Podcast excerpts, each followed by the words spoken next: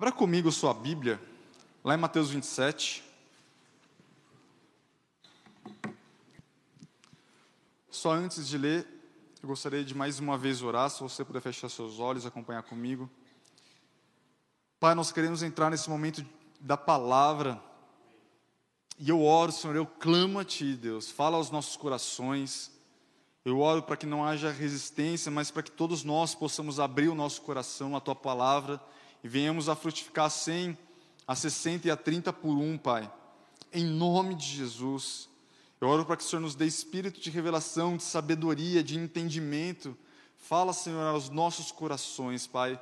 Por mais que será uma palavra ampla para todos, que de uma forma, pelo Teu Espírito, possa ministrar a cada coração de uma maneira peculiar e particular. Em nome de Jesus, eu me escondo atrás de Ti, cumpra a Tua vontade nesta noite. Nós dependemos do Senhor, Deus, cuida da tua igreja, cuida, Senhor, de cada pessoa que está aqui e fala conosco nesta noite. Amém. Mateus 27, a partir do versículo 45, diz assim: Desde a hora sexta até a hora nona, houve trevas sobre toda a terra. Por volta da hora nona, clamou Jesus em alta voz, dizendo: Eli, Eli, lama sabachthani, o que quer dizer, Deus meu, Deus meu, por que me desamparaste? E alguns dos que estavam ali, dos que ali estavam ouvindo isso, diziam, ele chama por Elias.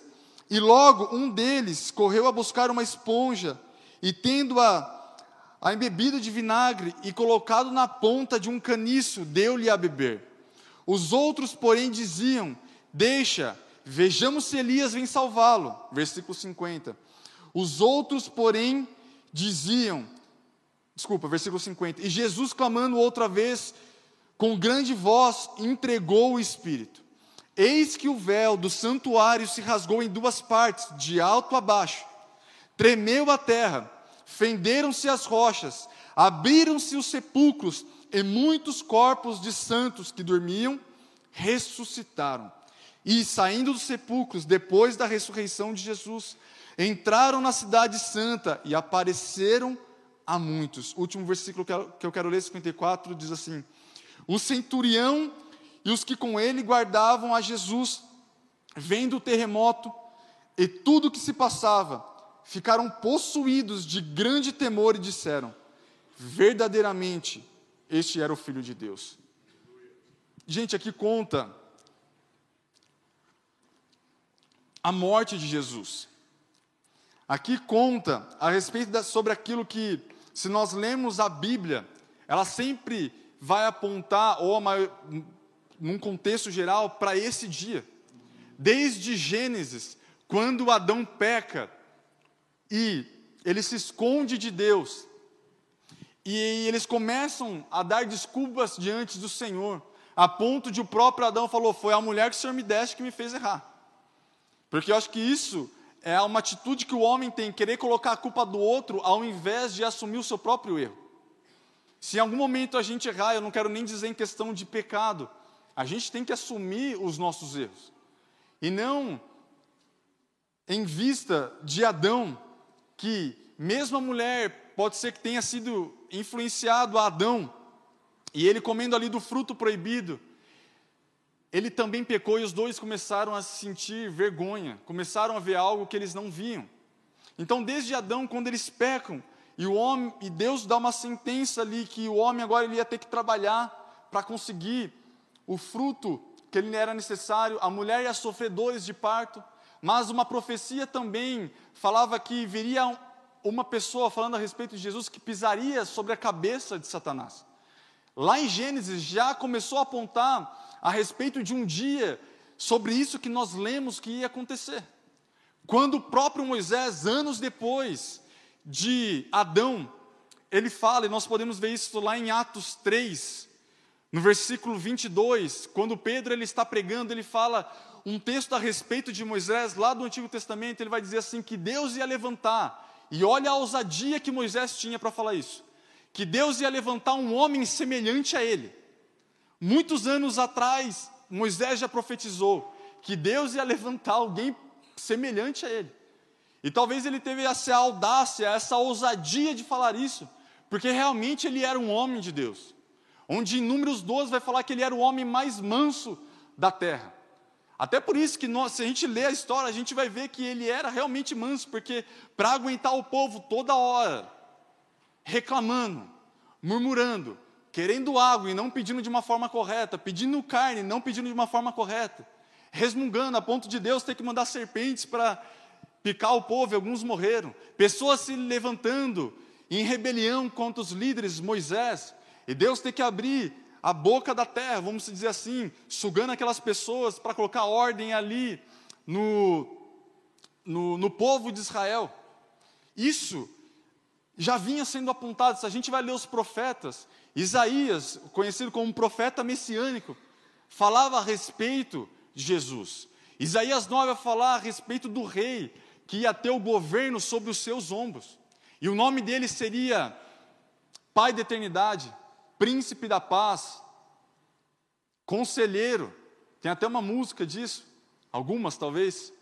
Então, toda a Bíblia ela vai apontar para algo que talvez seja o ápice da história quando a gente não coloca, talvez a volta de Jesus. Mas certamente era algo que o povo de Israel esperava. Mas em João 12 vai falar que Jesus veio para os seus, mas os seus não o receberam. E nós estamos tendo a oportunidade de viver e ter esse entendimento hoje. E isso, então, quando nós vemos esta história, gente, está falando da morte de Jesus. Ele estava sendo crucificado, ele estava pronto para entregar o seu espírito ali. Mas nesse momento, quando nós lemos essa história, e o que eu quero falar com vocês hoje é a partir desse versículo 51 que nós lemos, que vai dizer assim: Eis que o véu do santuário se rasgou em duas partes, de alto a baixo. Tremeu a terra, fenderam-se as rochas. Aconteceu algumas coisas aqui. Algumas coisas não ficaram tão claras, como por exemplo, é evidente que nós sabemos que temos a salvação eterna. Romanos 10 vai falar: se alguém confessa com a sua boca, crê no seu coração, a gente vai ser salvo, e foi por conta da morte e ressurreição de Jesus. Quando o Senhor Jesus voltar, vir buscar a sua, voltar a buscar a sua igreja, foi por conta que isso aqui também aconteceu. Muitas coisas começaram a acontecer ali daquele momento. A troca de aliança do Antigo para o Novo Testamento. Até por isso que nós não vivemos sobre, sobre não, sob a antiga aliança, a aliança de, que Deus tinha com Moisés, a lei mosaica, mas vivemos sob uma nova aliança, onde Jesus ele foi o mediador entre Deus e nós. Em 2 Coríntios, no capítulo 5, a Bíblia vai dizer que o ministério de Jesus é um ministério da reconciliação. O papel de Cristo, dentre muitos papéis que ele tem, um deles, em Hebreus 7, vai falar que Deus, Jesus, é o nosso intercessor. Mas um outro papel é que ele é reconciliador. Para nós estarmos aqui hoje, Jesus foi te buscar onde você estava. Tente lembrar da onde Jesus ele te trouxe. Eu consigo lembrar disso. Porque o papel dele foi nos reconciliar com Deus. Nós de um lado, Deus do outro. Tiago vai falar que ele é nosso advogado, que nós temos um advogado fiel diante do Senhor, advogando a nosso favor. Então, se alguém errar em, em algum momento, querido, saiba, há perdão para as nossas vidas. Na verdade, foi João, eu acabei confundindo. Primeiro João fala isso que nós temos um advogado diante de Deus, onde ele vai como um intercessor diante do Pai, a ponto de quando Deus ele olha para nós e nós temos o sangue de Cristo sobre as nossas vidas, nós somos justificados. É por isso que nós temos a justificação em Jesus. Queridos, por nós mesmos, nós não seremos merecedores de nada. O apóstolo Paulo em Efésios 2:8 vai dizer assim: "Porque pela graça vocês são salvos, mediante a fé. E isto não vem de vós, é dom de Deus, não de obras para que ninguém se glorie. Porque imagina se um dia nós chegássemos no céu e quando formos recebidos, alguém te pergunta: por que, que você entrou aqui? Vai ser assim, porque eu vim todo culto lá no domingo, prestei, servi na igreja. Cris, não vai ser por obra. Muito provavelmente, o reino dos céus foi inaugurado por um ladrão, que não teve nem tempo de ser batizado. Que ali nos últimos instantes, ele virou para Jesus e falou: Jesus, lembra-te de mim quando você entrar no teu reino. Essa foi a, talvez a primeira pessoa, se assim podemos dizer, que foi salva, que recebeu a Jesus. Então, queridos, isso é um marco para nós. A cruz na qual nós cremos, ela traz uma mensagem para a gente.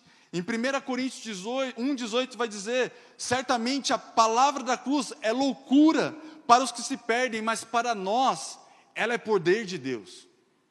Então, o símbolo da cruz, para a gente é algo importante, porque ela é o poder de Deus.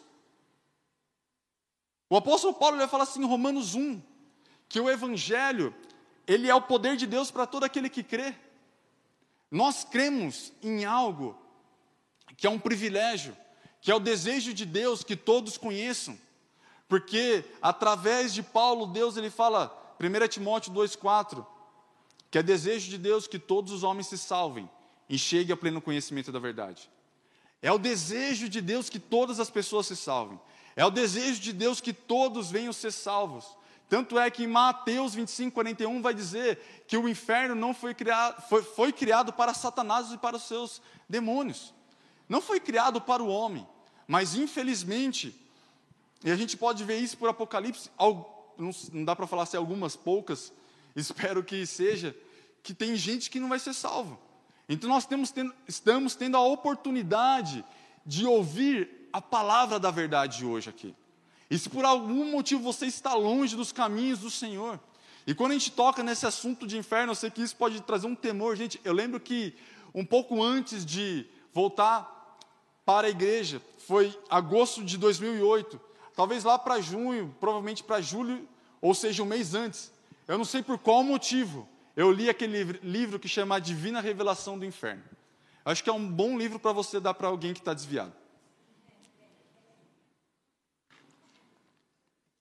É só para dar um susto. Não é para causar, mas é só para dar um susto. Mas quando a gente ouve isso, não é para trazer um medo no nosso coração, mas é para trazer uma esperança de que há uma salvação eterna para nós. Há um lugar que Deus ele tem pra, preparado para mim e para você.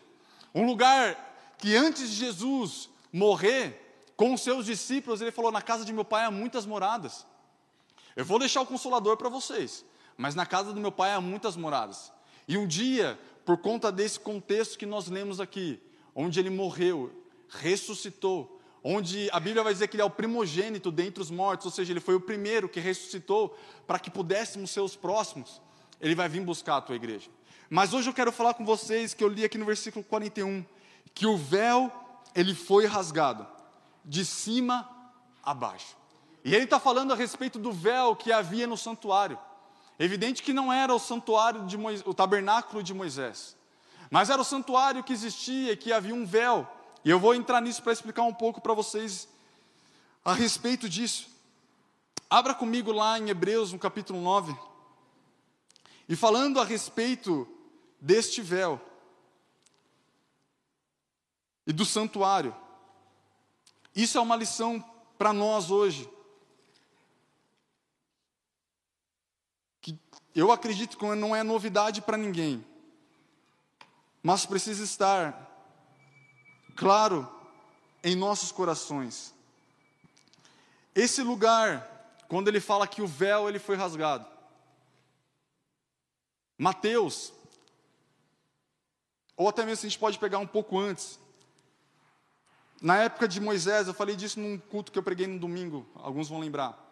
Deus ele deu uma ordenança para Moisés, ele falou assim: ó, você vai construir um tabernáculo, conforme eu te mostrar. E eu não sei se você já leu a Bíblia toda, eu te encorajo a fazer isso. Mas, gente, você começa a ler ali Gênesis, meu, você está empolgado. Você termina Gênesis, lê a história de José, mas que história linda. Linda assim para quem quem lê de fora, porque ninguém ia querer ser traído, jogado numa prisão, não é verdade? Se contassem para o Pedro que ele ia passar aqui, que deu testemunho, ele não ia querer ter passado por isso. Hoje é uma história linda, não é verdade? E Deus faz assim. Mas você chega ali em Êxodo, começa a ler Êxodo, até então conta a história de Moisés, bonito também. Mas a partir de um momento começa a falar umas coisas que dá vontade de se pular. Pelo menos para Levítico. Aí você começa a ler Levítico, dá vontade de pular de novo, na é verdade? Mas ele come, Deus ele dá uma ordem para Moisés para começar a estruturar o tabernáculo, na qual nós conhecemos como o tabernáculo de Moisés. E ele dá medida por medida de cada utensílio, como por exemplo, o candelabro, como por exemplo, o altar de bronze onde era oferecido os pecados, o altar de incenso, a medida das cortinas, tudo no detalhe. E Deus falou: "Você vai construir dessa forma". Eu quero falar algo aqui para você. Queridos, Deus ele tem direções específicas para a nossa vida. Talvez até hoje, pode ser que você não tenha ouvido algo claro da parte de Deus, mas eu quero te dizer, Deus ele tem uma direção específica para a sua vida. Deus ele, é, ele não parou de falar. Deus ele é um Deus que nos direciona. Ele é um Deus que nos instrui. Em Salmos 32, 32, 8, a Bíblia vai dizer: Instruir-te-ei e te ensinarei o caminho que você deve seguir. E sobre as minhas vistas eu vou te dar conselho. Efésios 5, ali pelo versículo 17, a Bíblia vai falar assim: buscai compreender qual é a vontade de Deus. Porque a vontade de Deus a gente não entende do dia para a noite, nem que seja a vontade ampla do Senhor que está escrito aqui. Porque provavelmente num culto só você não vai entender o que Deus tem para você. E nem em um dia você vai conseguir ler a Bíblia toda para entender o que Deus tem para você. É por isso que o apóstolo Paulo ele vai falar assim: buscar e compreender. Porque não é de um dia para o outro que a gente vai acordar e vai talvez ter uma revelação. Isso pode acontecer? Pode. Mas, até Deus me deu uma palavra esses dias, que eu ainda nem falei para a pessoa, que foi assim: que Deus estava aumentando o nível de intimidade dela, porque ela se dispôs a buscar a Deus, e Deus ele não se esconde daqueles que o buscam. E isso é bíblico. Porque Deus ele vai se revelar para aquelas pessoas que o buscam. Parece que Deus ele quer brincar de esconde-esconde conosco.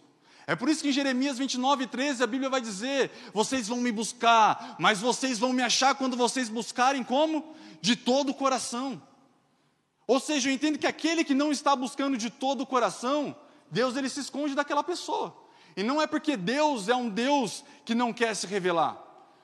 Salmo 53 vai dizer que Deus ele olha do céu para a terra para ver se há alguém que o busque, para ver se há alguém que o entenda.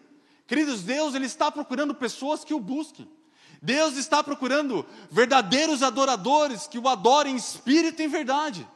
E isso não é para pessoas que sobem aqui e pregam no púlpito, ou para alguém que sobe aqui e toca um louvor mas é para todo aquele que se inclina em buscar a Deus de todo o coração.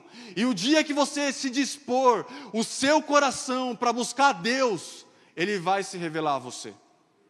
Tenha isso no seu coração. Deus, Ele continua a falar. E Ele tem direções para a sua vida. Ele, ele quer ajudar você nas suas decisões. Da mesma forma como Ele deu coisas específicas a Moisés. Eu realmente creio que ele tem coisas específicas para dar para nós. Então Deus ele dá orientações a Moisés e fala assim: construa dessa forma.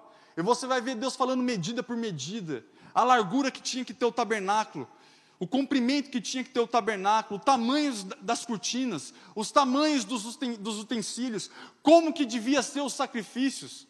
Havia vários sacrifícios. Para cada tipo de sacrifício era uma forma. Queridos, Deus ele é um Deus específico. Pode parecer besteira, mas eu quero reforçar isso. Não deixe de orar por algo que você acha que é bobeira. Deus ele pode te guiar nas pequenas coisas. E se a gente não ouve Deus nas pequenas coisas, há uma probabilidade de a gente ouvir, não ouvir a Deus nas grandes coisas que a gente precisa. E tem decisões nas nossas vidas que é tão importante. E eu repito aqui um versículo que acho que alguns já sabem o que eu vou dizer. Tiago 4 vai dizer: Se Hoje, vocês que dizem assim, eu vou para tal lugar, lá eu vou morar, eu vou fazer dinheiro, vou fazer lucro. Tiago ele começa a falar assim: vocês nem sabem o que vai acontecer com vocês amanhã. Vocês são como a neblina que hoje aparece e amanhã não aparece mais. Mas na verdade vocês deviam dizer assim: se o Senhor quiser, gente, eu amo essa, essa mensagem, porque essa devia ser o nosso centro da nossa vida. Se o Senhor quiser, faremos isto ou aquilo. A nossa vida como um cristão devia ser: Deus, se o Senhor quiser, eu vou fazer isso ou aquilo. E é, é, evidente que talvez você não vai atravessar a rua aqui para ir para o shopping e você vai orar: Deus, se o Senhor quiser, eu atravesso nessa faixa ou naquela. Gente, também não é para ir no extremo. Mas, e por mais que Deus ele pode nos guiar em pequenas coisas, mas tem coisas que, que pode mudar o rumo das nossas vidas. E a gente tem que falar, Deus, se o Senhor quiser.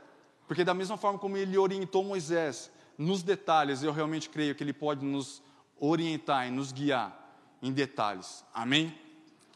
Então, quando Deus ele deu essa orientação para Moisés, para construir o tabernáculo, esse tabernáculo, ele era dividido em três partes. E eu queria falar algo aqui antes de entrar nisso. Eu queria que você desse toda a sua atenção para mim aqui agora. Até se você está com sono, daqui a pouco você vai chegar na sua casa, você pode dormir. Mas, pelo menos nos próximos, talvez 10, 15, 20 minutos, uma, duas, três horas, estou brincando. É, nos 10, 15, 20 minutos, presta atenção em mim, porque depois fica um pouco mais fácil de você entender. Mas esses primeiros minutos que eu quero, preste atenção aqui comigo para você entender onde que nós iremos chegar. Ô Lucas, se você já conseguir colocando aí, normalmente eu não passo, é, não digo nem vídeo, mas imagem, mas eu creio que isso pode facilitar. Gente, eu sei que a imagem não está das melhores, mas para talvez isso para alguns é claro entender quando falo do tabernáculo de Moisés. Mas este era o tabernáculo de Moisés. E nós temos naquilo na qual nós chamamos de átrio, que é toda essa parte que está aberta, vamos dizer, onde está o fogo, e toda essa parte que está aberta. Mas havia uma tenda dentro do tabernáculo, que é aquela tenda que está ali saindo uma fumaça branca. E dentro da tenda, pode passar próximo, por favor. Havia duas separações ali. Uma, primeiro, que era o santo lugar, que é onde está a flecha. Gente, vocês viram que não sou bom para mexer nisso, né? Mas eu tentei, pelo menos para vocês entenderem. A flecha vermelha era o santo lugar. E a, fe, a flecha azul do lado direito era o santíssimo lugar, ou até mesmo o santo dos santos. Tanto é que quando você ouve música do tipo Santo dos Santos, está falando desse lugar. E a flecha roxa, é bom você saber, havia um véu entre o santo lugar, que é a flecha vermelha. Havia um véu entre o santo lugar e o santíssimo lugar, que é o santo dos santos, que é a flecha roxa. É para ver se vocês estão atentos. Mas é a flecha verde, amém? Amém. Ver se não estou esquecendo mais nada aqui. Mas é isso, deu para atender? Vocês estão comigo? Então, pode deixar aí, não tem problema. E ali, quem ministrava os serviços era os sacerdotes. Os sacerdotes, eles vinham da tribo de Levi. Nem todo da tribo de Levi, ou seja, os levitas, eles eram sacerdotes.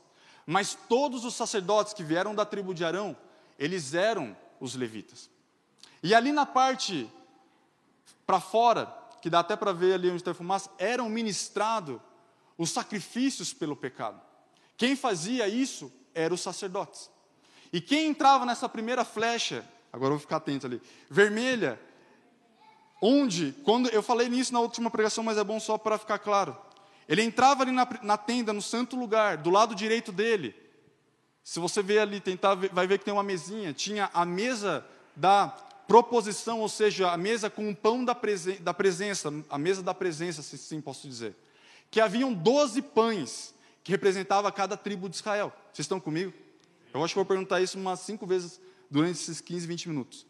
Na frente dele tinha um altar que era chamado altar de incenso. Que ali era oferecido, logicamente, o incenso, que é uma figura até da oração dos santos hoje. E do lado esquerdo, talvez você vai conseguir olhar, tem um candelabro que, são, que abre essas hastes, que são três de cada lado e tem uma central no meio, totalizando sete. E isso é uma figura do Espírito Santo. Então, pode deixar a imagem aí. Leia comigo em Hebreus, no capítulo, no versículo 1. Vamos lá, eu creio que vocês estão inteligentes, vamos lá, vamos lá comigo. Ó. Hebreus capítulo 1 vai dizer assim: Ora, a primeira aliança também tinha preceitos de serviço sagrado e o seu santuário terrestre. Olha para mim. Quando ele diz a primeira aliança tinha preceitos de serviço sagrado, ele está falando a respeito disso. E que era terrestre, porque ele está falando a respeito do tabernáculo de Moisés. Ou seja, havia funções e determinações da parte de Deus para que os sacerdotes executassem ali. Versículo 2: Com efeito, foi preparado o tabernáculo que vimos, que vimos na tela, cuja parte anterior, onde estava o candeeiro, ou seja, o candelabro, cuja e a mesa que eu falei para vocês, e a exposição dos pães se chama o santo lugar. Por trás, ou seja, na flecha azul, por trás do segundo véu, se encontrava o tabernáculo que se chama o Santo dos Santos, ou o Santíssimo Lugar. Versículo 4. O qual pertencia o altar de ouro, eu já te explico isso aqui para não ficar confusão.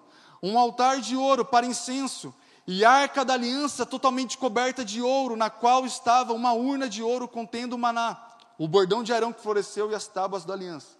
Eu sei que eu falei para vocês que o altar de incenso de ouro, ele ficava no santo lugar, tanto é que na figura você pode ver isso. Porque quando nós lemos a antiga aliança, fica claro que ela fica ali, mas o autor de, de Hebreus colocou como se ela fizesse parte da flecha roxa. Mas independente disso, ele está falando que, então, que havia um tabernáculo, que é esse que nós vemos. Havia preceitos, que eram os serviços sagrados. Queridos, porque todos os dias Duas vezes por dia, o sacerdote, ele entrava nesse lugar onde a flecha vermelha.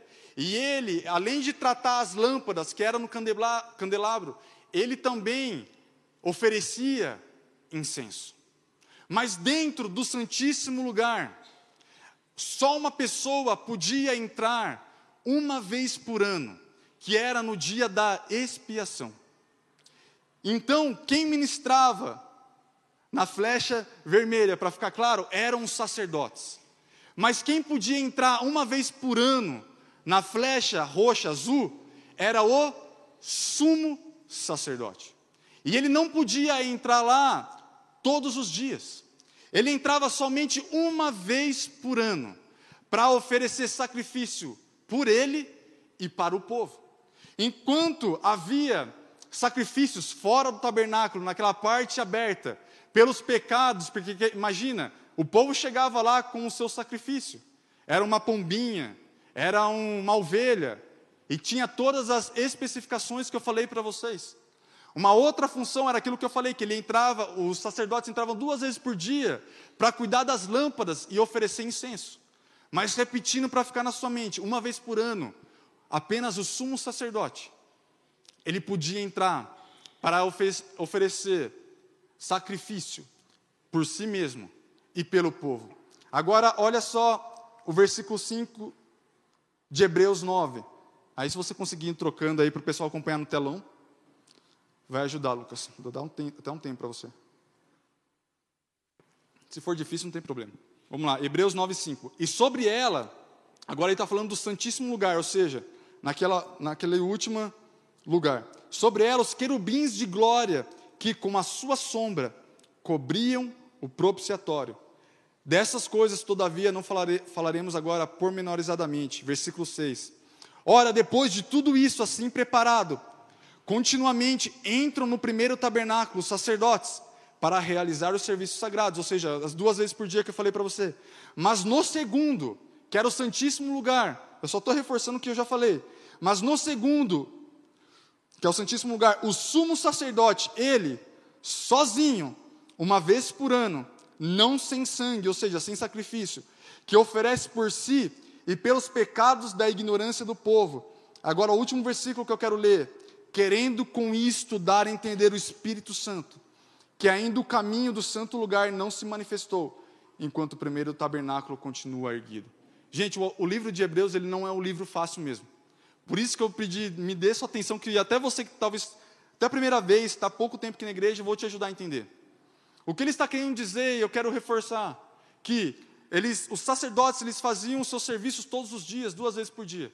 Mas uma vez por ano, o sumo sacerdote lentava, e não sem sangue, ou seja, sem sacrifício, para o perdão de si mesmo e pelo povo.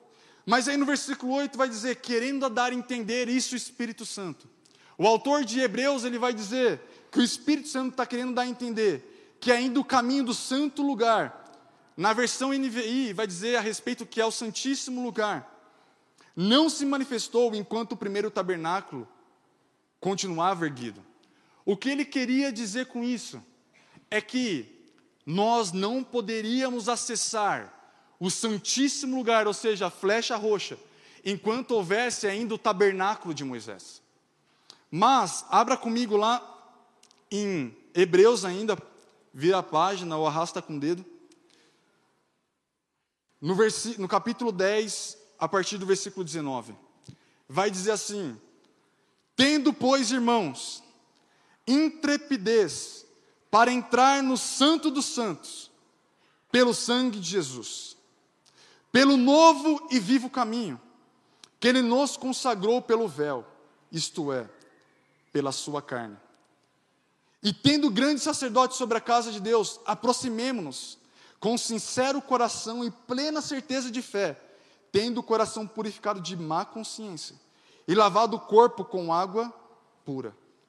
O autor de Hebreus ele está falando assim, ó, que nós temos intrepidez para entrar em um lugar que antes nós não podíamos acessar. E esse lugar é o Santo dos Santos, onde ele vai falar assim: onde ele nos consagrou pelo véu, isto é, a sua carne. O que o autor de Hebreus ele está querendo dizer é aquilo que nós lemos em Mateus 27. Que quando Jesus morreu, o véu ele foi rasgado, queridos, não de baixo para cima, mas curiosamente ele foi rasgado de cima a baixo. Algo sobrenatural aconteceu ali. Algo especial aconteceu ali. E ele está dizendo que agora nós temos intrepidez pelo sangue de Jesus, porque sem o sangue de Jesus, ou seja, o sacrifício de Jesus, nós não poderíamos acessar esse lugar que era única e exclusivamente de um homem só, lá atrás, que era. Isso aí. O sumo sacerdote. Só um homem da nação inteira de Israel. Eu tento, agora imaginando, imagina comigo o sacerdote ele entrando, as duas vezes por dia. Eu acho que você vai acordar na noite hoje pensando, duas vezes por dia o sacerdote fazia isso. Ele entrava duas vezes por dia para cuidar das lâmpadas, que é o candelabro, e oferecer o incenso.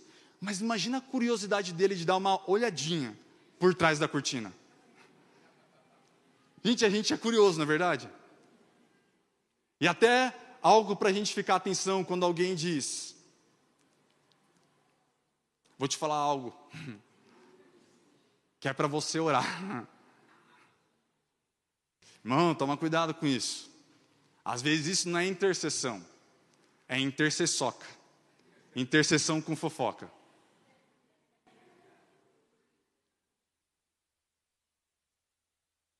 Mas imagina os sacerdotes talvez ali, eles querendo ver como será que era dentro do Santo dos Santos.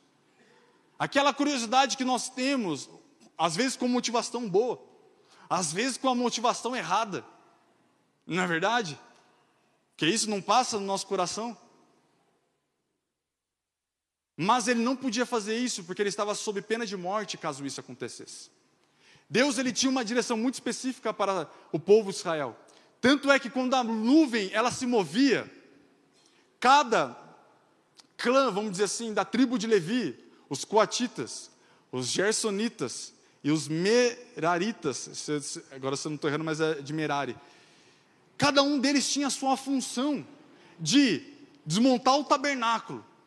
E cada um deles tinha que levar, respectivamente, a sua responsabilidade, atribuição de levar cada parte do tabernáculo. Por que, que você acha que quando usar, Davi ele entra na nação de Israel como rei? E, e Davi tem no seu coração de buscar agora a arca da aliança, que representava a presença de Deus, que ficava no santíssimo lugar, que talvez o sacerdote fala, Deus, só deixa eu dar uma espiada ali dentro. Mas ele não podia. Quando usar, ele estava carregando a arca, mas a arca, tá, é, na verdade, colocaram de uma forma errada. Os bois tropeçaram e a arca foi cair, ele colocou a mão. Ele morreu ali instantaneamente. Porque havia uma forma correta de se levar à presença de Deus. Havia uma prescrição da parte do Senhor que devia ser respeitada e conduzida. Tanto é que parece que ali no momento Davi ele não quis fazer mais, mas quando ele determinou no seu coração fazer novamente, ele foi e fez da forma correta. Os coatitas, que eram os responsáveis para levar os, todos os, os utensílios ali dentro, eles tinham que colocar no seu ombro e levar os utensílios. E foi dessa forma que aconteceu depois. Por isso que tem aquela música do Ministério Zoe: Eu empresto os meus ombros para carregar a tua glória. Queridos, Deus está procurando pessoas que querem dar o seu ombro para carregar a presença do Senhor. Aqueles que estão comprometidos, não somente de ficar num lugar de cômodo, de ficar é, num ambiente seguro, mas falar, Deus, pode dar o seu ombro, porque eu, eu te empresto meu ombro, para que você possa, através de mim, eu carregar a sua presença. Então havia essa prescrição e orientação da parte do Senhor. Mas aquilo que era só dado a um homem fazer, nós podemos ver hoje que isso é um lugar, é um lugar onde eu e você podemos ter acesso. É um lugar, queridos, que não é apenas para quem está no ministério. E às vezes aqui, até quem está no ministério esqueceu que existe esse lugar. Pessoas que trabalham para Jesus, mas não se relacionam com o Deus da obra que estão colocando a sua mão na obra, mas esqueceram que, primeiramente, tem que se relacionar com o Deus da obra. Eu estava ouvindo um podcast esses dias que uma pessoa ela estava falando assim, talvez na época ela era líder de adoração da igreja, uma igreja conhecida até a pessoa era conhecida até poderia falar, não tem problema porque é algo público. E ela falou que chegou para um grupo do ministério de louvor. Isso não é ninguém para o louvor, me veio agora e nem estava pensando em falar nisso. Que eles chegaram para o grupo do ministério de louvor, gente. Falou assim, gente, descansem um pouquinho, vão buscar um pouco mais a Deus, porque enquanto vocês estão tocando, Deus não está correspondendo, os céus, não, eu lembro ele falando, os céus não estão correspondendo. Eu achei engraçado que ele falou, ele expressando o que aquelas pessoas, aquele grupo de louvor falaram, falou: Você está dizendo que a gente não tem unção? E ele respondeu: O que eu quero dizer é que se fosse o outro grupo de louvor, eles não estariam respondendo como vocês estão. Gente, eu fico pensando, se chegasse alguém, talvez eu possa falar, agora você não vai pregar mais, porque você tem que buscar a Deus. E isso é algo que é uma verdade. Isso é algo que nós precisamos ter consciência. E não somente para ministrar no altar, mas isso para nós termos uma vida de intimidade com Jesus, para nós termos um relacionamento com Deus. Porque a gente não pode esquecer, queridos, que antes existia um véu onde só um homem podia ter acesso. Mas Jesus, ele decidiu no dia da sua morte rasgar o véu de cima a baixo, onde o autor de, de Hebreus vai dizer que a própria carne de Jesus, que foi moída na cruz, era o próprio véu, onde agora ele escancarou e abriu para que eu e você pudéssemos ter um acesso onde só um antes podia ter. Não espere alguém chegar e ter uma vida de busca por você. Deus ele está te convidando hoje a você ter um relacionamento com Ele. Deus está te convidando hoje a você ter uma vida de devocional. Porque é isso que Deus ele preparou e planejou para a sua igreja. E nós só podemos fazer isso porque a obra de Cristo foi consumada naquele dia. Em Números 20, quando Deus acaba, através da vida de Moisés, dar as orientações, ou melhor, os mandamentos.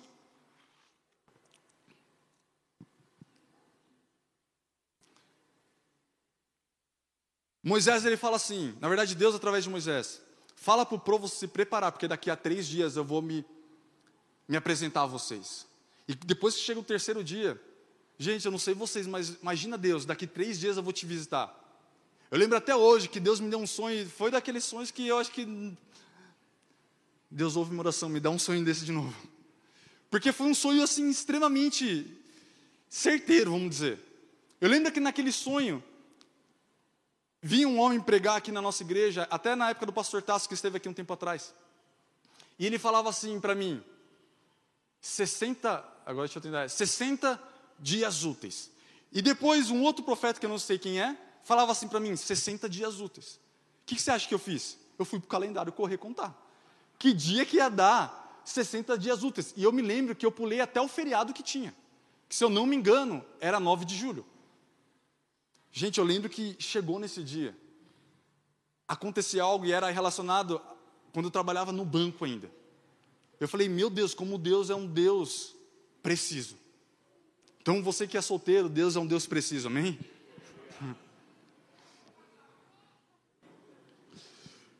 Imagina Deus falando, daqui três dias eu vou visitar vocês. Eu já ia ficar com uma expectativa, o que, que Deus vai fazer? O que, que Deus ele vai falar com a gente? Mas quando chegou nesse terceiro dia, e eles se chegaram no monte, e Deus falou: não se aproximem do monte. E eles viam aquele monte fumegando, aquele monte trovão, é raio. Gente, causou um, um temor no coração deles, a ponto de que eles falaram para Moisés: Olha, ouve você o que Deus tem para falar para a gente, porque a gente não quer ouvir a Deus, não. Sabe o que eles estavam fazendo? Ó, eu estou entregando a função que Deus queria que eles tivessem de uma nação sacerdotal, porque Deus chamou isso ele, eles de lá atrás, não só agora, a gente cantou no louvor. Nós somos uma igreja, uma nação santa. Nós somos sacerdotes do Senhor, mas Deus já queria ter isso lá atrás.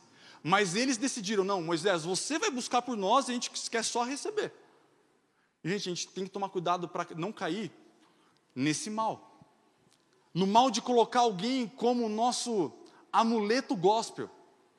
Muitas vezes pode ser o pastor de uma igreja, pode ser um profeta do Senhor, Armando Coque, que você sabe que se for lá você vai receber uma revelação de Deus. Mas eu quero dizer, o véu foi rasgado e Deus está te esperando você dentro do lugar santíssimo, queridos, para você ouvir a voz dele. Não espere somente, eu não estou falando que a gente não precisa de pastor, porque isso é bíblico. Que a gente não precisa estar em comunhão da igreja, porque isso é bíblico. Falamos da importância da célula. Efésios 4 vai falar a respeito dos cinco ministérios, que os cinco ministérios ele tem a função de trabalhar na igreja, para que a igreja não seja como o quê? Como um menino levado por ventos de doutrinas. E eu repito algo que eu falei umas quintas atrás, queridos. O Pedro, em 2 Pedro 2, eu lembro que no dia seguinte a minha esposa falou: Nossa, a respeito desse texto, onde Pedro ele vai falar assim: que falsos profetas já existiam, mas haveriam falsos mestres que iam introduzir heresias destruidoras de uma forma dissimulada, a ponto daqueles que já eram convertidos, está numa outra expressão, mas quer dizer isso, renegarem o próprio Senhor. E a gente já vê isso acontecendo em alguns lugares, onde as pessoas começam a disseminar ensinos errados, destruidoras, e não algo claro, ó, faça isso que isso vai te afastar do Senhor, não. Há algo de uma maneira dissimulada, que não parece ser mentira, mas no fundo é. Porque Jesus em Mateus 7 ele vai dizer assim: pelos frutos você vai conhecer as outras pessoas. Tiago ou João ele vai falar que alguns pecados eles aparecem muito rápido, mas outros pecados eles demoram a aparecer. Gente, tem coisa que infelizmente, e assim vai acontecer porque está escrito na igreja, que a pessoa pode estar em pecado e não vai ser revelado na hora, mas vai demorar. E isso já está escrito na Bíblia. Mateus 18, Jesus vai falar: ai, é inevitável que venham os escândalos, mas ai por meio daqueles que vêm os escândalos. Escândalos vão acontecer. Pessoas, infelizmente, vão cair em pecado. Eu não falo isso de forma alguma como um peso sobre a vida de ninguém. Até se você pecou, confesse, se arrependa e se acerte com Deus. Mas eu vejo esse texto como aquelas pessoas que sabem que estão no pecado, querem ficar no pecado e não querem se arrepender. Há uma parábola que Jesus conta que o joio e o trigo, eles vão crescer juntos. Isso é um símbolo da igreja. Mas haverá um dia que Jesus vai buscar a tua igreja, e os anjos vão separar de um lado o joio e do outro lado o trigo. Queridos, joio e trigo eles vão crescer juntos. heresias destruidoras. E para isso que servem os cinco ministérios, para ensinar a igreja. E o meu papel aqui, queridos, é te ensinar e te falar que você pode ter um relacionamento com Deus, que talvez hoje você possa falar, Lucas, hoje eu não tenho. Então Deus ele está te chamando. Que Deus ele possa te colocar um, um desejo no seu coração que eu falando eu não consigo colocar. Talvez eu falando isso pode começar a te despertar. Mas eu quero dizer que o Espírito Santo ele pode colocar um desejo no nosso coração que muitas vezes a gente não tem. E talvez o nosso papel é agora falar: Deus, eu não estou com esse sentimento de começar a ter um devocional contigo, um relacionamento com o Senhor, amadurecer na fé, congregar na igreja, que eles não deixem de vir na igreja.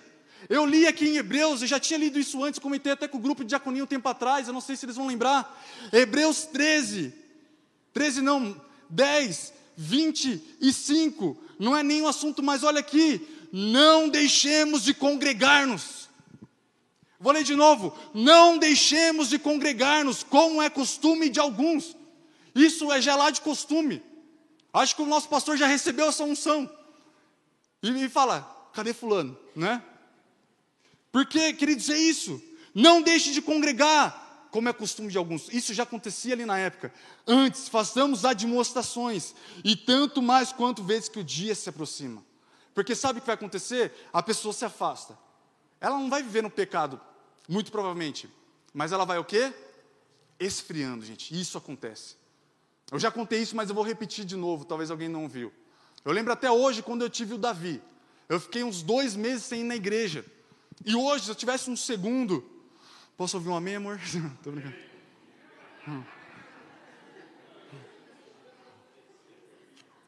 A gente já está, já. O avivamento está acontecendo lá em casa.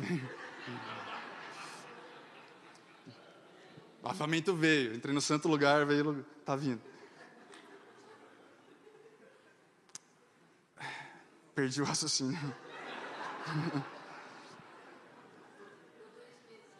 Dois meses, obrigado, Soninha. Eu fiquei dois meses sem vir. Aí, bom, bom, o Diego está vindo sentar, ele, ele até participou desse, desse período, mesmo que ele não saiba. É, e eu lembro, queridos, que eu ia orar, já mais para o final, talvez, dois meses. Eu não conseguia orar. Era algo que eu não sabia explicar, mas eu não conseguia orar. Eu ia orar, e eu não conseguia orar. Até que Deus falou para mim: Você está desconectado com o corpo de Cristo. Porque, queridos, cada um tem uma rotina. Eu tive ali filho, é, primeiro filho, segundo a gente já ia tirar mais fácil, já está mais calejado, já está mais preparado. Mas eu sabia que eu já podia ir no culto, mas eu não estava indo. E eu ia orar, eu não conseguia. E Deus falou: você está desconectado com o corpo de Cristo. E eu lembro que nesse meio tempo eu tive um sonho, que aí entra a participação ilustre do Diego. Que ele estava pregando e eu estava ali fora da igreja. E foi nesse meio tempo que Deus falou para mim: você está desconectado. Eu não consigo crer. Se você está olhando, vendo, vendo de casa e sabe que você podia estar aqui, queridos, eu te sugiro fortemente: esteja conosco. Você que pode estar numa célula. É até bom alguém que dê testemunho falando isso, esteja numa célula. Não deixe de congregar. Não deixe, queridos, porque a gente nunca sabe o que pode ser com a gente. Que possamos ser aquele que Paulo ele fala: aquele que pensa estar de pé, veja que não cai. E ele não fala: aquele que não é pastor, talvez pensa que talvez você não possa cair. Ou você que talvez é líder, pensa que talvez, ó, pode acontecer com você. Não, ele vai falar para uma igreja que se movia nos dons. Talvez era a igreja mais carnal que tinha, sim. Mas em 1 Coríntios 10, 12, ele vai dizer: aquele que pensa que está de pé, veja que não caia. Porque eu e você nós devemos praticar aquilo que Jesus fala: vigiai e orai para que vocês não entrem em tentação. Nós devíamos fazer uma oração, gente, que é: Senhor, me guarde do pecado, me livra de todo mal. E a gente pode fazer isso hoje. E que Deus possa te despertar para algo assim que eu não consigo se não for o Espírito Santo. Porque Deus, através do apóstolo Paulo, ele vai dizer em Filipenses, no capítulo 2, no versículo 13: que Deus efetua em nós tanto querer quanto realizar. Por isso que muitas vezes você tem o desejo de fazer alguma coisa. Você já viu alguém falando assim: nossa, cara, tenho a vontade de ser professor, eu tenho a vontade de trabalhar nisso. Deus às vezes coloca um sentimento no nosso coração e com o tempo a gente vai aprendendo a entender isso, que isso vem da parte do Senhor. E não é para que tudo aquilo que vem no nosso coração, fala, Deus, eu estou gostando daquele menino. É Deus falando no seu coração, não, irmão, às vezes é laço. Chuta. Porque ele vai, pode te levar para longe do Senhor. E talvez aquele que você não quer nem olhar, talvez é esse que Deus está te preparando. Aconteceu assim comigo. É claro que da minha parte, não dela, né? Eu não queria.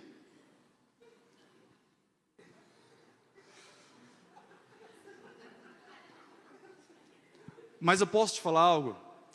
Deus falou para mim que eu ia casar com a Monique. E foi até no momento que eu estava orando.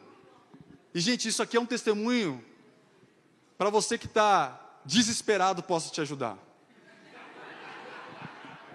Eu lembro que eu estava orando, e não precisa ser exatamente assim com você, porque a única coisa que Deus coloca, eu falo isso, 1 Coríntios 7,39. Por mais que aquela orientação é para uma viúva, e a viúva, querendo ou não, é uma solteira, uma pessoa que não, que não está mais casada, ele vai falar: você pode casar com quem você quiser, mas somente no Senhor. E eu estava de joelho lá no meu quarto ainda, evidente, não estava casado. Se eu não me engano, eu estava orando em línguas, ora em línguas. E Deus falou, eu já, já tinha percebido que ela estava na malandragem, né? Estava já se, se, se interessando. Gente, a minha história com a Monique é engraçada. A gente se encontrava no trem. E ela queria caçar conversa comigo, a ponto de uma vez eu sentar do lado dela, ela pegar o fone da, da minha, para saber o que eu estava ouvindo. Mas depois passou um tempo, era eu que procurava ela no trem, entendeu? Porque Deus ele vai mudando os corações. E Deus ele não une só casamentos, ele une propósitos, amém? Se você está passando um momento difícil no seu casamento, querido, saiba, lute, se esforce, porque casamento é uma benção. E eu lembro que eu estava orando, eu creio que foi nesse dia, eu já percebi que ela já estava naquele sentimento, olhando meio diferente. E Deus falou para mim: você vai na casa dela, falar com ela. Eu lembro que a pastora Soraya, que veio junto com o pastor Tasco, agora estão indo para Portugal, falou para ela: o seu marido vai bater na porta da sua casa. E eu liguei, eu fui esperto. O espírito corintiano se apossou de mim. E eu, eu liguei na casa, eu não lembro se foi ela ou se foi a mãe dela que atendeu. Mas eu sabia que ela estava lá, porque imagina que chato eu aparecer lá, não está lá, pô, ia, né? Ficar estranho. E eu sabia que ela estava lá, eu cheguei, gente, se você que é solteiro usa essa, eu falei, o que, que Deus tem falado de você a meu respeito? Aí eu joguei a bomba para ela. E graças a Deus ali começou tudo. E foram dois anos de um processo que foi difícil, mas Deus estava nos preparando para casar. Mas saiba, se você tem interesse de alguém, você pode orar por isso. Não custa nada. Não custa nada, queridos, a gente pode chegar nesse santo dos santos e fala: Deus, me ajuda. Talvez você está triste, você pode chegar no Santo dos Santos. É que eu olhei para a Cris agora, né? você, você encontrou o Alex na padaria, né? Não foi? Aí, ó, tem cada história tem o seu detalhe, mano. Você pode, queridos. Eu e você nós podemos. Às vezes eu estou orando, Deus coloca uma empolgação no meu coração e eu quero deixar claro que não é sempre que assim acontece. A maioria das vezes parece que eu estou ali só no santo lugar. Porque no santo lugar é o lugar que você se relaciona com Deus, você ora, você, você tem a, a comunhão com a palavra, que é o altar de incenso é a oração, a mesa com os pães é a palavra. Você tem ali o relacionamento com o Espírito, que é, é o símbolo do candelabro. Mas ali se está, o normal a gente está ali orando. Não é nem sempre que eu sinto a presença de Deus quando estou orando em casa. A maioria das vezes eu digo para vocês que não é assim. Muitas vezes Deus não fala comigo, porque a gente pode dar uma impressão errada que não é a intenção. Porque a intenção nossa aqui, como o papel dos cinco ministérios, e não é querendo dizer que é um específico que está atuando agora, mas eu quero te ensinar, é para que nós possamos crescer em maturidade espiritual. É que nós não venhamos a ser uma igreja onde a igreja vai ser uma igreja imatura, mas a gente vem a crescer, Porque muitas vezes a pessoa pode ter idade, mas ela é imatura espiritual. E é normal, todos nós temos um processo. Eu estou cada vez mais amadurecendo, você cada vez mais está amadurecendo. Cada um está num processo diferente. Mas a verdade também é que o autor de Hebreus, nós estamos lá no capítulo 10, mas não precisa abrir. Em Hebreus 5, ele vai virar para os hebreus a falar assim: Olha, vocês já deviam ser aqueles que eram para estar ensinando, mas eu vou ter que dar alimento leite, de leite para vocês novamente. Eu vou ter que colocar os fundamentos de novo necessários. Abra comigo, acho que vale até a pena a gente ler. Hebreus 5 vai dizer assim, versículo 12: Pois com efeito, quando devíeis ser mestres, atendendo ao tempo decorrido, tendes novamente necessidade de que alguém vos ensine de novo quais são os princípios elementares dos oráculos de Deus. Assim vos tornastes como necessitados de leite e não de alimento sólido. O autor de Hebreus ele está falando assim: vocês já deviam ser mestre, considerando o tempo decorrido. Ele falou assim: meu, já passou um tempo que eram já para você estar ensinando outros. Mas agora, e parece que foi um desabafo dele quando ele disse: de novo, eu vou ter que ensinar para vocês os princípios elementares dos oráculos de Deus. Queridos, você que já sentiu no seu coração, e talvez isso não quer dizer que é para todos, porque talvez, não, não quer dizer que você precise fazer isso, mas se Deus colocar no seu coração, faça. Já era para você estar disposto, talvez, a servir na igreja, de alguma forma. E Deus já falou com você e você não fez ainda. Às vezes já foi convocado até para um curso de líderes, e você não atendeu ainda esse, a essa oportunidade. E não é que talvez você que não está fazendo, não vai crescer como aquele que está fazendo, não é isso. Mas o que eu quero despertar é que não deixe as coisas passarem, se Deus está colocando na sua frente. Não tenha medo de assumir, porque é algo normal a gente sentir medo de assumir um novo desafio. Mas o autor de Hebreus falou assim: meu, já passou tempo. Era para vocês não estar se alimentando de alimento sólido de novo, não. Era para já estarem ensinando os outros. Sabe o que é isso? Muitas vezes falta de acessar o santo lugar e, por consequência, o santíssimo lugar. Então não é todas as vezes que eu vou orar que acontece isso, a maioria das vezes não. Mas eu quero dizer para te empolgar, que diz que acontece.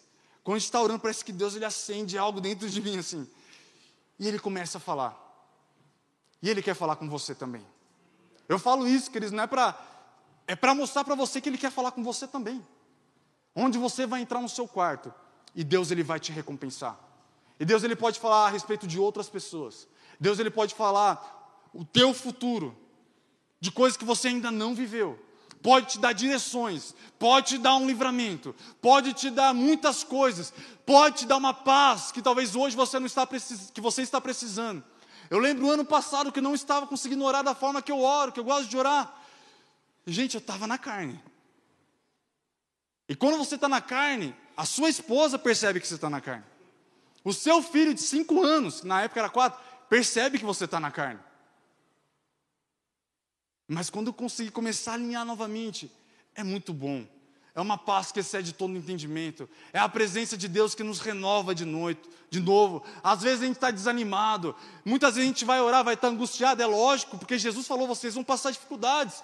Em Salmo 50, 15 vai dizer: invoca-me no dia da angústia. Então tem dias que você vai orar que você vai estar destruído, que você vai estar triste, e é natural isso acontecer, mas recorra àquele que pode trazer uma alegria no seu coração, recorra àquele que pode trazer uma solução para a sua vida, aquele que pode te direcionar, que pode te encher de paz, de alegria, que pode te tocar, te renovar, te encher do Espírito dele, queridos, porque o que nós precisamos hoje é viver aquilo que o apóstolo Paulo falou: enchei-vos, não vos embriagueis com vinho, mas enchei-vos do Espírito Santo. Ele está falando: acessem a este lugar que o véu foi rasgado, porque ali vocês vão receber algo da parte de Deus.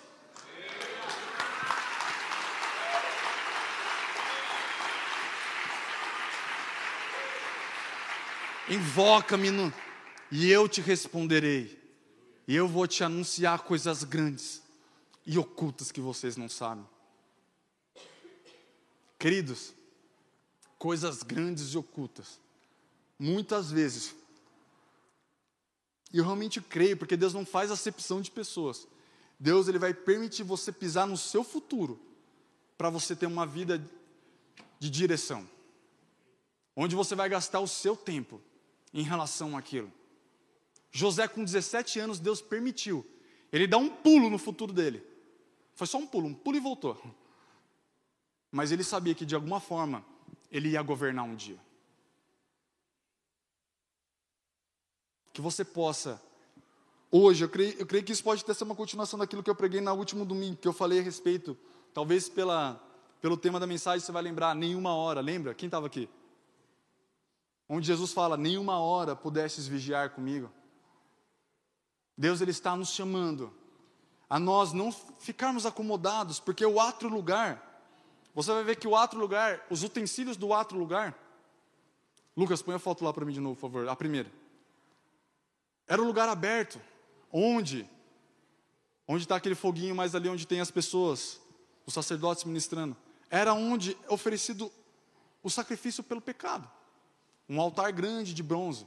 Tudo que era referente a bronze, eu disse isso já, é um símbolo de tratar do pecado.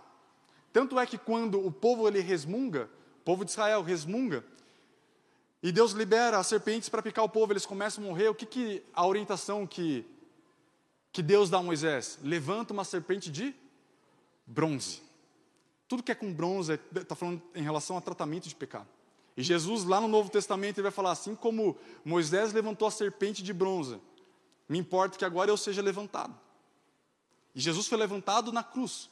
Porque da mesma forma que eles olhavam para a serpente e eram curados, a gente olha para Jesus e recebe o perdão dos nossos pecados. Então, o altar e todos os utensílios ali fora era de bronze.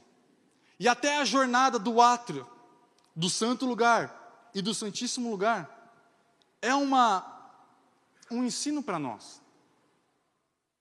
Que a gente não venha querer ficar, gente, num átrio lugar. E o átrio lugar é o crente que ele quer muitas vezes não é um compromisso com Deus, mas ele quer só, talvez, ter o perdão, que é ótimo, se todo mundo for salvo assim, gente, glória a Deus, porque é o desejo de Deus que todos se salvem. Mas não pare no outro lugar, entra nesse lugar onde você vai ter relacionamento com Deus através da oração, da palavra, da comunhão com a igreja.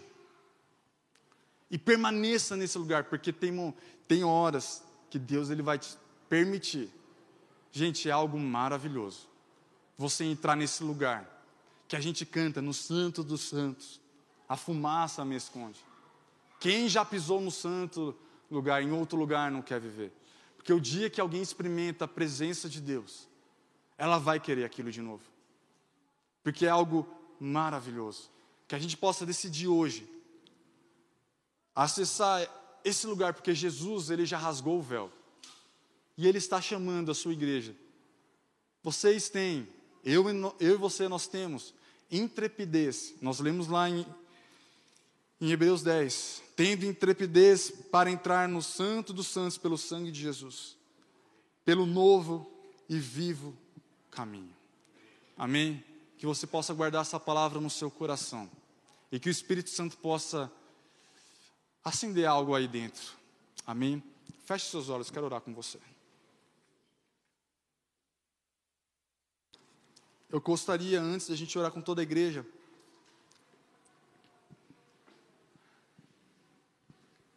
fazer uma oração não somente para você que veio aqui pela primeira vez, mas para você que está longe também dos caminhos do Senhor. Para você que ainda não entregou a sua vida verdadeiramente a Jesus. Jesus ele se entregou. Ele, e eu gosto disso que a Bíblia diz, em Hebreus inclusive, vai dizer que ele foi o sumo sacerdote, aquele que eu falei que só entrava uma vez por ano. A Bíblia vai dizer que Jesus, ele foi o sumo sacerdote para oferecer o sacrifício, que é isso que o sumo sacerdote fazia. Mas ao mesmo tempo, ele era o sacrifício. E gente, ele foi o sacrifício perfeito. No Antigo Testamento, a cada ano era oferecido um sacrifício, mas Jesus ele foi o perfeito para que isso não precisasse acontecer novamente. E por conta disso nós podemos ter através de receber a Jesus no coração. É por isso que Paulo, em Romanos 10, a partir do versículo 9, ele vai dizer assim: se confessarmos com a nossa boca e crermos no nosso coração que Jesus é nosso Senhor e Salvador, então nós seremos salvos. Queridos, Deus deseja, e eu falei isso para você, 1 Timóteo 2,4, e eu não estou falando de religião, eu estou falando com você que ainda não entregou a sua vida para Jesus, é o desejo de Deus que você entregue a, vida dele, a sua vida para Ele. Nem que você não congregue aqui, congregue numa outra igreja, não tem problema, Deus Ele quer que você entregue a sua vida para Ele. Deus deseja que todos, que todos, que todos os homens cheguem ao, sejam salvos e cheguem ao pleno conhecimento da verdade. Esse é o desejo de Deus, caso você ainda não entregou a sua vida ainda para Jesus. E esse é o momento oportuno para que você possa fazer isso. E Lucas, o que eu tenho que fazer? Eu vou fazer uma oração e que você pode repetir. E essa oração, se você assim desejar, você vai confessar Jesus como seu Senhor e Salvador. E, e Senhor quer dizer dono. Jesus ele quer ser o teu dono. Não é uma igreja que quer ser o teu dono. A igreja não é dona de ninguém. Mas Jesus é o nosso dono. Jesus é o nosso pastor. E se nessa noite você quer fazer isso, eu gostaria de te convidar a fazer uma oração comigo, repetindo assim: Senhor Jesus, Senhor Jesus, nesta noite, nesta noite, eu te reconheço, eu te reconheço como meu único, como meu único e suficiente, e suficiente Salvador, Salvador na minha vida. da minha vida. Eu entrego meu coração Eu entrego meu coração ao Senhor ao Senhor. e escreva meu nome Escreva meu nome hoje hoje no teu livro, no teu livro, no livro da vida, no livro da vida. e que teu espírito e que teu espírito possa habitar possa habitar no meu coração. no meu coração. Em nome de Em Jesus. nome de Jesus. Quero fazer uma oração por você. Pai, se alguém nesta noite fez esta oração, como muitos de nós aqui, ou, ou a maioria, assim como eu fiz lá atrás, Senhor, nós fizemos isso. Eu oro para que Teu Espírito possa tocá-los de uma forma poderosa, Senhor. Trazendo, Pai, uma paz, uma alegria, arrancando o desespero, arrancando a tristeza. No lugar de vergonha, Senhor, dê dupla honra. Tira, Senhor, toda a capa, Senhor, de pressão, pressão espiritual. Que a tua paz possa vir sobre cada um neste lugar, sobre estas pessoas. Eu declaro um renovo sobre a sua vida, queridos. Deus, Ele nos prometeu uma paz que excede todo entendimento. E não é que a gente não vai passar tristeza e momentos difíceis, mas a palavra de, de, palavra de Deus vai dizer que há uma paz que excede todo entendimento para nós. Em nome de Jesus. Olhe para mim um instante. Você que fez esta oração, sabe que foi a melhor decisão que você tomou na sua vida? E isso não é clichê. Eu sei que se eu abrisse o, te... o microfone para a maioria das pessoas, elas iriam dizer a mesma coisa. Porque Jesus mudou a minha vida, a de muitos aqui, para você que fez. Esse é um novo começo para você. Saiba que a Bíblia diz que aquele que está em Cristo, 2 Coríntios 5,17 vai dizer: aquele que está em Cristo. Essa palavra estar em Cristo está falando a respeito disso, daquele que recebeu a Jesus como seu Senhor e Salvador. Aquele que está em Cristo é uma nova criatura.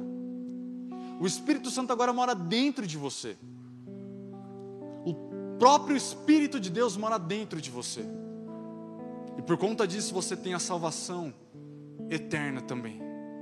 Mas a Bíblia também nos orienta: desenvolvam a vossa salvação. É uma caminhada, é uma jornada. Se santifiquem.